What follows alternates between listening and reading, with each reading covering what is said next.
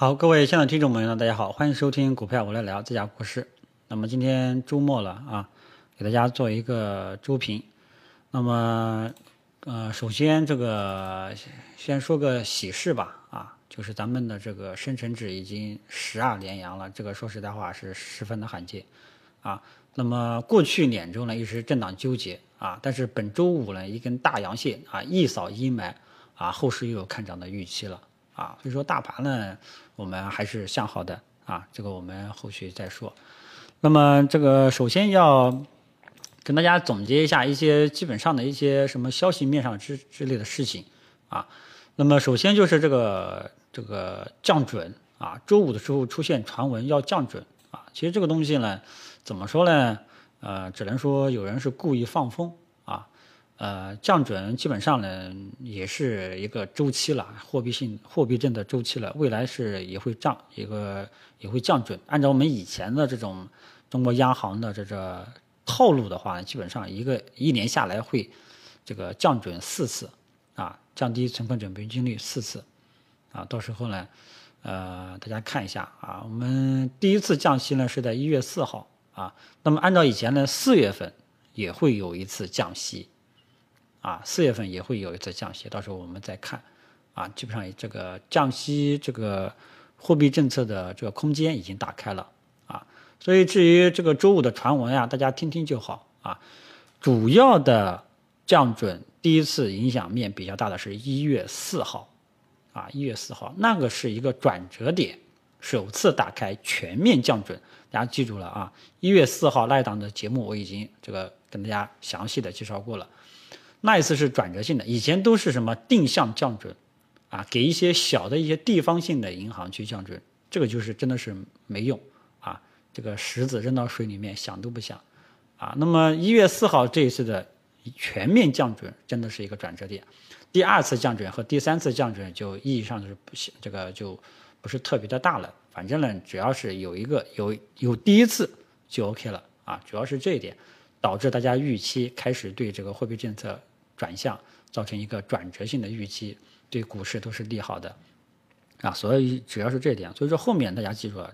后面就是再降准，第一次、第二次再全面降准，这个影响呢会稍微差一点。第三次降准呢就会这个更弱一点，慢慢慢的。但是这个降准周期、货币政策宽松周期已经开始了，这个是最主要的。这个呢给大家解释一下怎么去看待这个降准啊，千万不要说哎降准这个。呃，出现了，然后股市就会立马大涨，全线大涨，这个是不一定的啊。主要是第一次已经出现了，第二次就不一定了。更何况这里还出现了传闻，好吧？但是呢，这个东西是宏观性的啊，宏观性的，呃，具体的走势我们要看图说话啊。就像有的朋友给我的定位啊，说我讲的很好，啊，呃，这个很多人之前呢都看空啊，就国师没有看空。主要是因为不是说我能力有多好，主要我是看图说话啊。包括我之前说的这个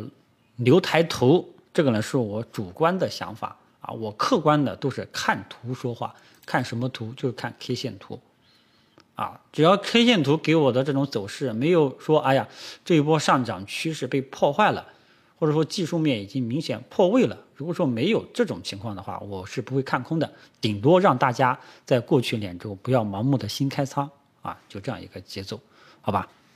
然后第二个事情就是第二个数据呢，就是采购经理人指数。那么这个数据呢，网上呃一热议的也比较多啊。为什么呢？因为过去两三个月应该都是在荣枯线。百分之五十以下，那么这次呢，这个 PMI 采购经理指数达到了五十点五，重回荣枯线上方。那么这个呢，是一个好的一个呃宏观的一个支持啊，因为过去两三个月都是啊在荣枯线下方啊，经济呢比较悲观，但现在呢突然间冒上来了，这个也有个比较好的预期啊，所以说周这个周末的话呢，基本上就是我对这两个事情比较感兴趣。啊，其他的都是一些行业类的一些利好啊，这个或者说对于一些题材板块的一些利好，因为大家要记住啊，宏观面这一块啊，经济好坏是经济专家研究的事情，股市最敏感的是什么呢？是货币政策周期啊，这个是最主要的。宏观经济呢，我们老百姓包括我个人都不是的啊，都没有什么特别的这个能力，也无法去研究透。我们只能说看看图说话，就这么简单啊！我的能力呢就在这里啊！大家觉得要股市对宏观经济把握啊特别的牛逼，那这个就这个就是瞎扯淡了。我只能说，哎，看着我们的大盘走势啊，看看图说说话。我的能力呢就在这个啊，我没有像某些经济学家有很好的这种宏观分析能力，好吧？然后这里呢，也跟大家分享一下，虽然说我没有宏观经济分析能力，但我我也会去看一些经济专家学者，啊，比方说这个这一次呢，有一个比较有名的专家学者，经济专家学者，他就写了啊一个微信公众号，啊，他就讲到这个，呃，讲到日本，讲到中国这个经济实力差距，啊，基本上他认为呢，就是他讲的这个两个点啊，就简单给大家过一下，就是说中国的航空。这个飞机，飞机这一块呢，中国还是很有潜力的，啊，因为大家都知道，这个飞机就空客，呃，跟这个波音啊，主要就这两家啊。那么大家都知道，中国的这个复制能力是很强的，量产能力是很强的。如果说中国在这一块 C 九幺九能够打开市场空间的话呢，中国早晚也会好起来。所以说，这个呢，对对他从他的分析文章来说。这块呢是一个非常好的一个潜力，啊，第二个呢就是国产芯片，芯片呢中国呢也是欧美这个日韩这些发达经济体垄断的啊，核心技术垄断的。中国如果说能够自主研发突破的话，也会有很好的这种潜力。这个去前两年已经炒过一次啊，不知道今年会不会炒，反正就跟大家提一下啊。还有其他的一些行业利好呢，就不展开说了，什么区块链呀，什么科创板呀。什么五 G 啊，这个就啊不再多说了啊。然后呢，消息面上，汇总呢就跟大家这个主要说到这一点。然后呢，我们就是第二第二部分就是看图说话啊。很多朋友都是呃看着图说话的，宏观经济根本也不了解。那么大家看图呢，我主要呃看的是大势大势。那目前来讲呢，经过上周五的这根大阳线一个拉起来，那么市场呢从前期的过分的震荡纠结。震荡纠结，大家都不想看盘了，我的节目点击量都下降了。到这种程度下，啊，突然间周五来了一根大阳线，那么这根大阳线是真的还是假的，我们有待验证。但是呢，我觉得应该没有什么大的问题啊，因为本身来说，大盘呢就是在一个上涨趋势过程当中，只是过去两周有点过分的纠结，上涨趋势它是没有破坏的，所以呢，我对后市呢依然还是看好的。所以大盘呢，经过周五的这么一个大涨。啊，各个大盘指数的周 K 线都是向好的，啊，所以包括我们的这个上证五零啊，权重蓝筹白马这一块呢，周五也是起来了。所以对于下周啊，基本上呢，整体上都是看好的。还有我们的券商，那么券商呢，周 K 线这么一涨，短期的这种风险也就没有了啊。因为之前跟大家讲过，按照我们历史历史以往经验，券商要是到头了，大盘往往也就到头了。那么券商。周五呢也是逼近涨停，对吧？平均涨幅，呃，里面的股票啊，平均涨幅百分之八啊，所以这个还是比较强势的。所以周五呢是奠定了一个信心啊，因为前期太纠结了，所以呢，对于后市呢，我们依然保持看涨。所以说大盘呢就是啊这么这么一个样子。所以整体呢，还是大盘还是整体向好，大家手中个股这段时间呢，基本上就没有什么太大的问题、太大的风险了。但是这里呢，还要这个提一下啊，未来你的选股思路这一块呢，要注意一下。凡是过去两周调整的幅度比较深，调整的幅度跑输大盘，那么这样的股票你就没有必要去做了啊。这个呢，周五已经跟大家讲过了。所以大虽然说不是绝对的哈，但是大部分百分之八九十以上肯定都是这样的啊，跑输大盘的个股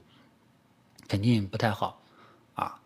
或者说这段时间这个跌幅回调幅度比较深的股票，往往呢也是不太好啊，这点大家这个注意一下。还有就是有一些朋友去炒作这种游资股啊，你也要谨慎一下，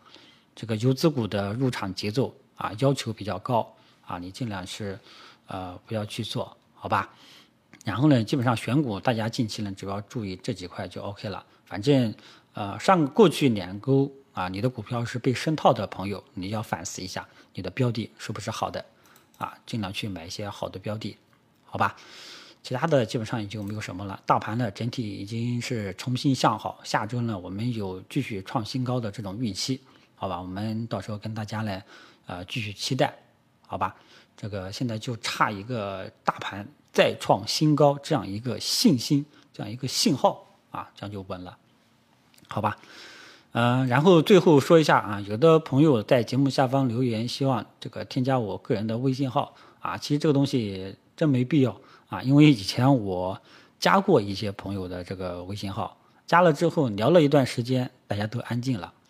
啊，为什么？因为大家不要指望这个加了我的这个微信号，你就能赚钱啊，这个不太现实，赚不赚钱不是靠我，是靠市场，只有是是牛市来了，大家才会赚钱。熊市基本上大家都是亏钱的，顶多啊，熊市可能这个听听我的节目，减少一点损失，啊，你不可能说听谁的节目，哎呀，加了我的这个节目就可以翻赚，就可以这个拉到这个赚到这个五倍流股、十倍流股，啊，这个不太现实，啊，更多的还是希望大家去把握大势，还是我以前说的那句话，对于很多股民来讲，只有两个选择，熊市不要来做。牛市可以进来来做，就这么简单，啊，或者说呢，大家可以这个到我这个公司来这个嗯这个见面啊，见面面面谈都可以啊，因为面谈呢有个东西呢还可以讲得清楚，啊，欢迎大家。只不过这个加个微信嘛，就说实在话呢，更多的还是没有太大的意义啊，因为以前呃。我也尝试过，看看加个微信能不能帮助大家解决一些问题，但事后呢发现啊，基本上大家都沉默了，都不说话了，啊，因为熊市的话呢没用，知道吧？牛市的话呢，有时候呢还得看情况，只要大家买的是好的股票啊，就像这个节后我说的好人票啊，蓝筹白马啊，它就一直涨，这样的股票才是真正的好，啊，中小创人都是看天吃饭的。好吧，那今天就说的有点多，就说到这里，谢谢大家。